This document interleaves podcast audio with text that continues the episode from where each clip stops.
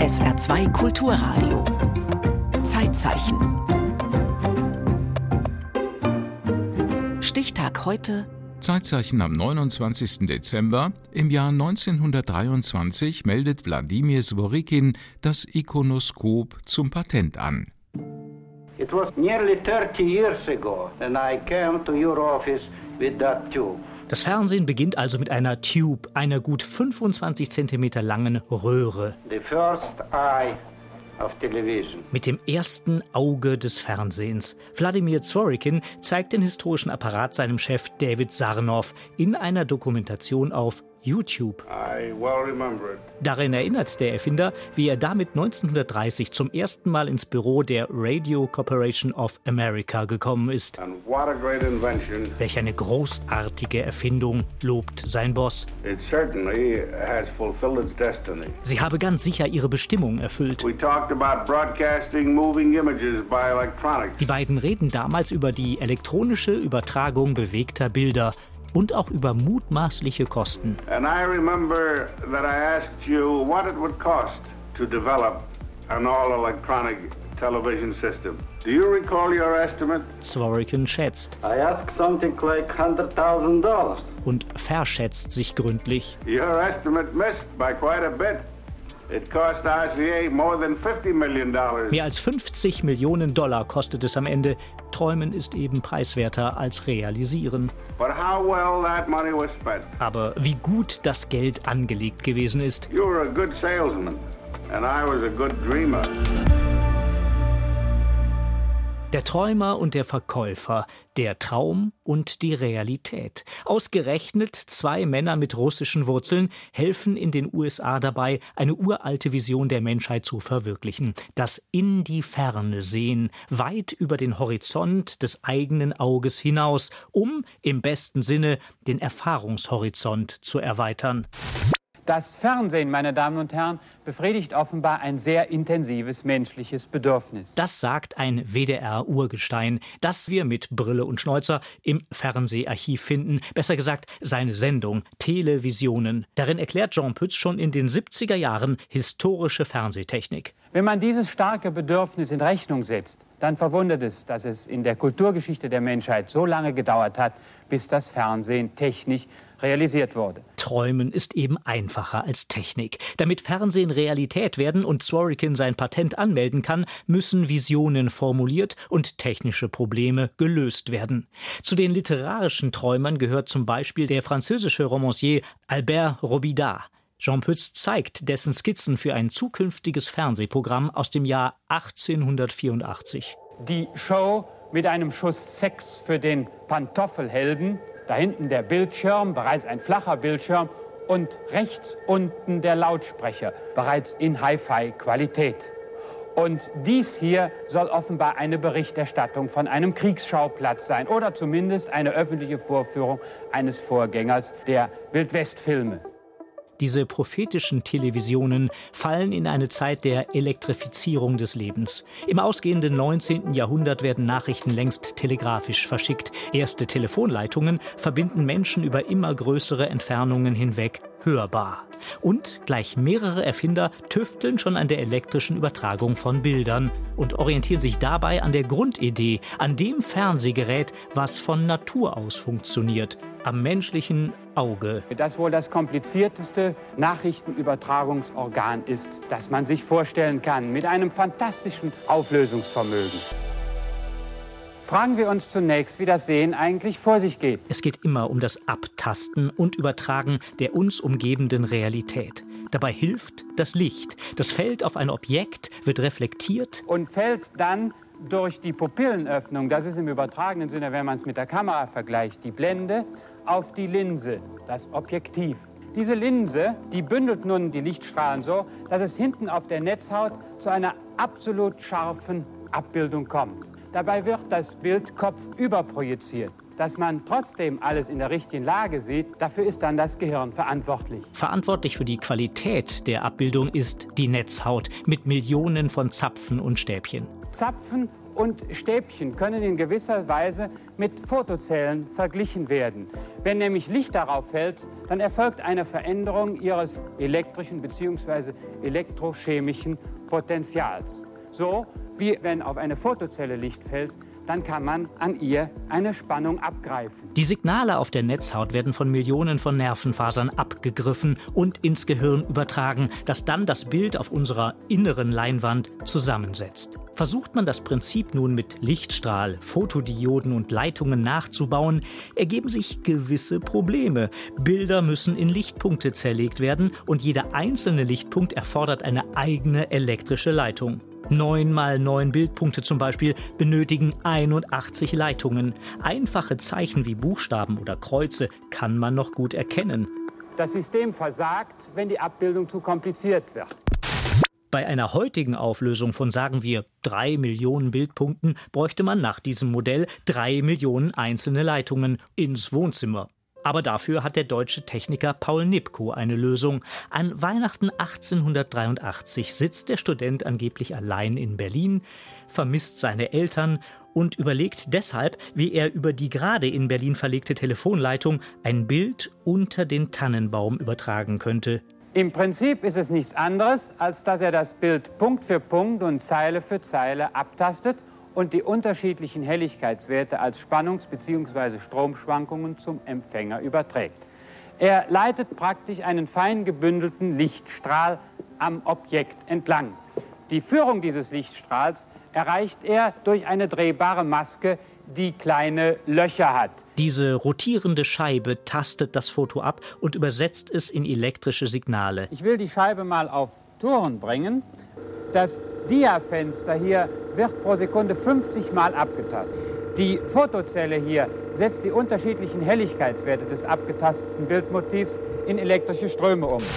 Diese Ströme müssen durch eine synchron laufende Scheibe beim Empfänger wieder sichtbar gemacht werden. Bereits im Jahre 1884 erhielt er ein Patent unter der Gattung elektrische Apparate. Er nannte es elektrisches Teleskop. Doch auf die praktische Anwendung muss auch Paul Nipkow warten. Wann haben Sie denn eigentlich das erste Mal überhaupt ferngesehen, Herr Nipkow? Das war 28. Anlässlich der Funkausstellung. Man hatte in den Zeitungen mit großer Reklame das Fernsehen angekündigt. Was ich 45 Jahre früher erdacht hatte, sollte ich nun erstmalig wirklich sehen. Was Nipko erdacht hatte, war kein Massenmedium, sondern eine frühe Form von persönlicher Bildbotschaft. Und diese Technik stößt schnell an ihre mechanisch-elektrischen Grenzen.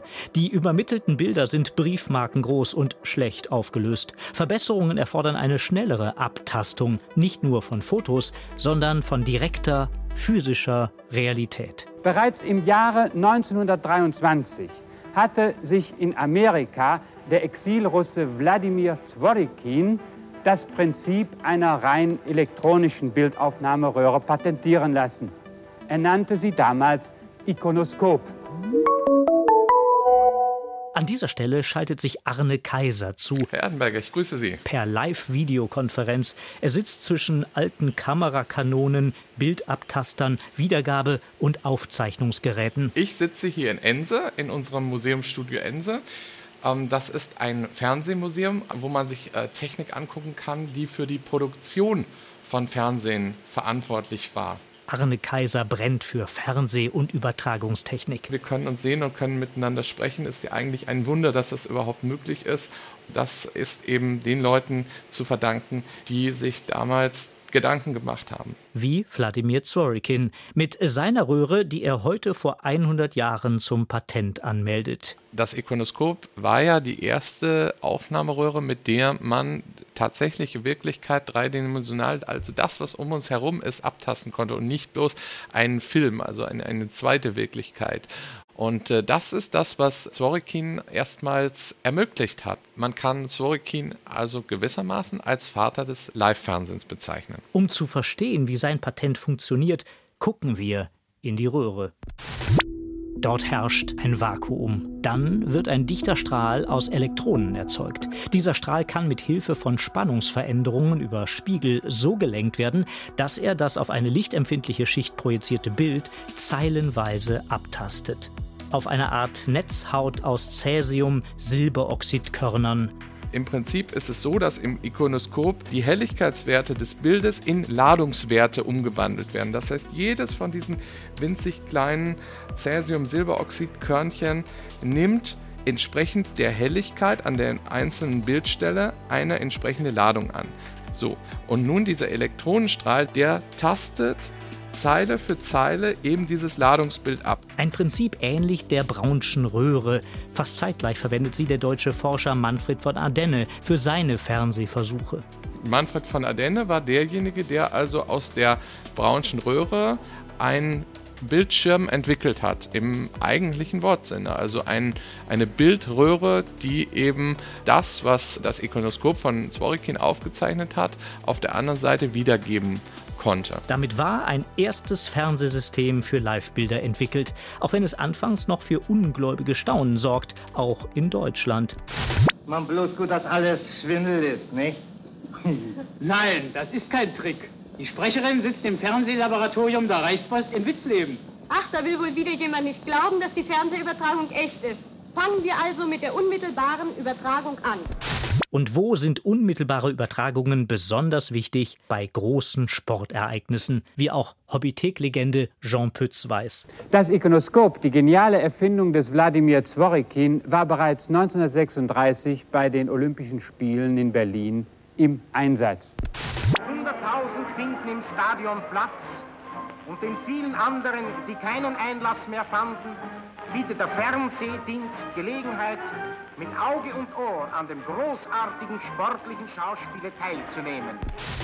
In speziell eingerichteten Fernsehstuben verfolgen Sportbegeisterte die ersten Übertragungen, propagandistisch inszeniert von den Nationalsozialisten. Auch sind in den 1930er Jahren schon erste Videokonferenzen möglich, zu zweit. Beide Partner gehen in eine Gegensehzelle. Hallo? Tag Helga. Na siehst du, da bin ich selbst. Na wunderbar. Und wie deutlich. Du, ich sehe sogar, dass dein Schlitz wieder mal nicht sitzt.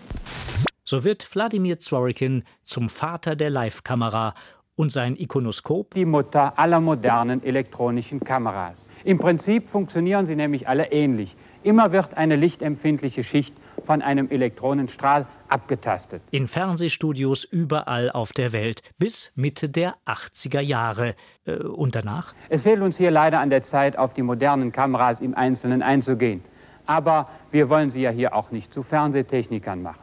Inzwischen ist Fernsehen nicht nur digital und bis in Millionen von Bildpunkten hoch aufgelöst, sondern auch die Nutzung des Mediums hat sich verändert, weil inzwischen jeder mindestens eine Kamera und mit dem Smartphone sogar einen eigenen Sender hat. Mehr denn je stellt sich aber die Grundfrage des Fernsehens. Bildet es die Realität wirklich ab? Das Belegende, das Dokumentarische eines Fotos, eines Films, eines Fernsehbeitrags, äh, das droht also abhanden zu kommen. Und da äh, ist es halt auch wichtig, dass man verlässliche Journalisten hat oder Sender hat, wo man eh sich eben auf das, was man da sieht, verlassen kann, die eben verantwortungsvoll mit dem Medium umgehen und eben nicht irgendwelche KI einsetzen, um irgendwelche Wirklichkeiten zu generieren, um die dann eben als Realitäten auszugeben. Das Abtasten von dem, was ist. Das ist 100 Jahre nach der Patentanmeldung des Ikonoskops durch Wladimir Zworykin wichtiger denn je. So, und damit sind wir fast am Ende der heutigen Sendung. Ich hoffe, es ist mir einigermaßen gelungen, Sie ein wenig in die Probleme der damaligen Zeit, der Fernsehtechnik der damaligen Zeit einzuführen. Und mir auch. Thank you. Thank you very much, Dr. Zworykin. So, auf Wiedersehen, bis hoffentlich zur nächsten Folge.